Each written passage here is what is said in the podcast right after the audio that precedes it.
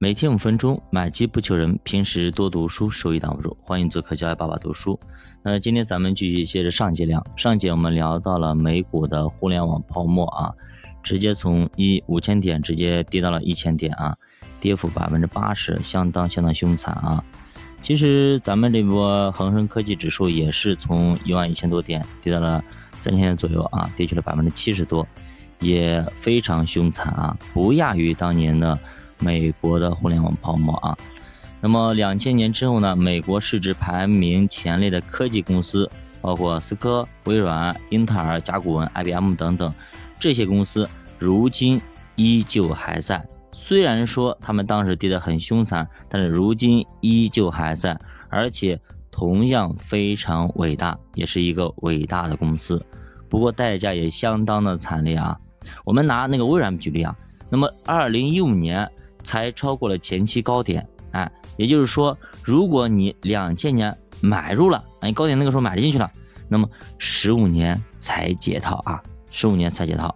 当然了，如果你在底部反弹之后，你敢一路加仓的话，那么应该在两千零七年之前应该收益颇丰，也就是底部的时候你买入了，摊低了你的成本。那么在两千零七年那个时候，你应该不仅解套，而且呢还可以赚钱。所以这里有一个知识点啊，假如你真的不幸买贵了怎么办？千万千万不要死扛，而是要主动的去自救。特别是当股市跌了一半多的时候，见底反弹之后，要敢一路买下去。我们总说暴涨之后必有暴跌。其实暴跌之后，通常也会有暴涨。物体它的运动规律就是，你从十米上跌下来，第一波反弹通常也会有四到五米弹一下嘛。所以要充分抓住第一波的反弹机会进行自救。因为你第一次已经错了，你第二次再不自救，第二次又错了，你直接躺平，那基本上你要自然躺平了回来的话，可能啊，如果是一波。大的杀跌，那么有可能很长时间才能够解套啊，才能够赚钱。所以说，嗯，如果我们就做定投，为什么要做定投？那时间拉长两到三年呢？就是这个道理。担心啊，你前面很冲动，一把梭哈进去，或者几个月就把这些子弹全部打空了。打完之后发现，好像这只是一个小的一个位置，因为下面还有更大的一个跌幅。比方说，它跌了。跌到从那个呃半山腰的那个位置啊，开始往下跌，但是它跌不动了，好像反弹了一下子，你觉得哦，好像到底部了，你把资金全部砸进去了，砸进去之后发现好像还没有，才在半山腰下面还有很深的一个跌幅，这个时候你没子弹就很尴尬，所以说这就是我们为什么要把定投的时间拉长到两到三年的一个原因。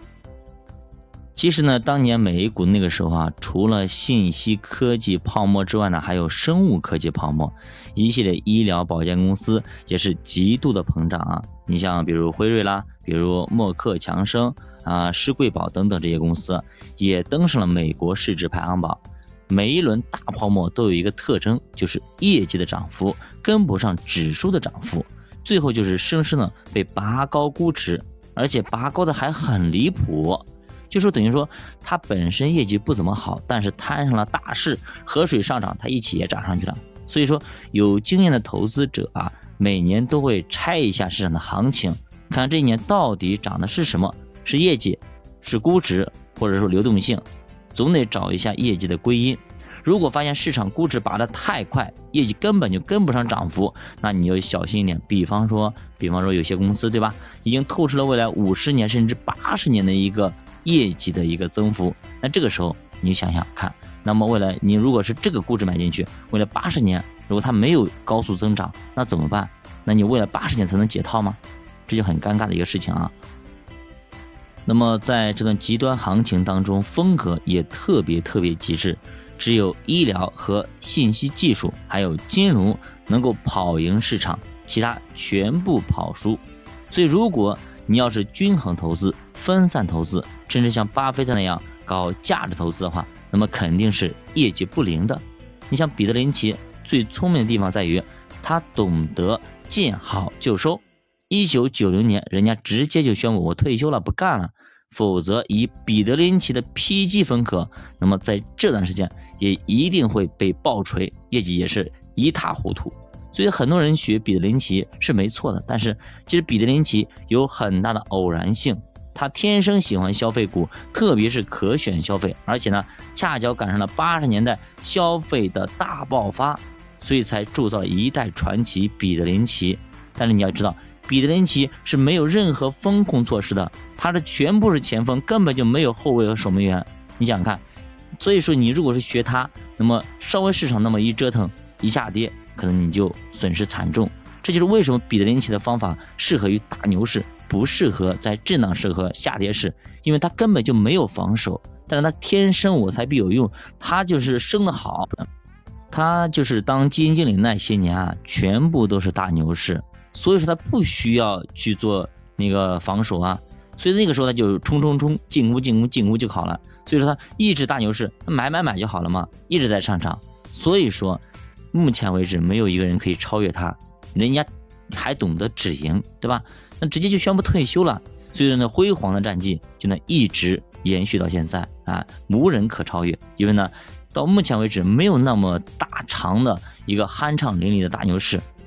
所以说，不是彼得林奇成就了股市，而是股市成就了彼得林奇。学霸读书陪你一起慢慢变富，我们下节再见！欢迎大家点赞、收藏、关注、转发、留言，再见。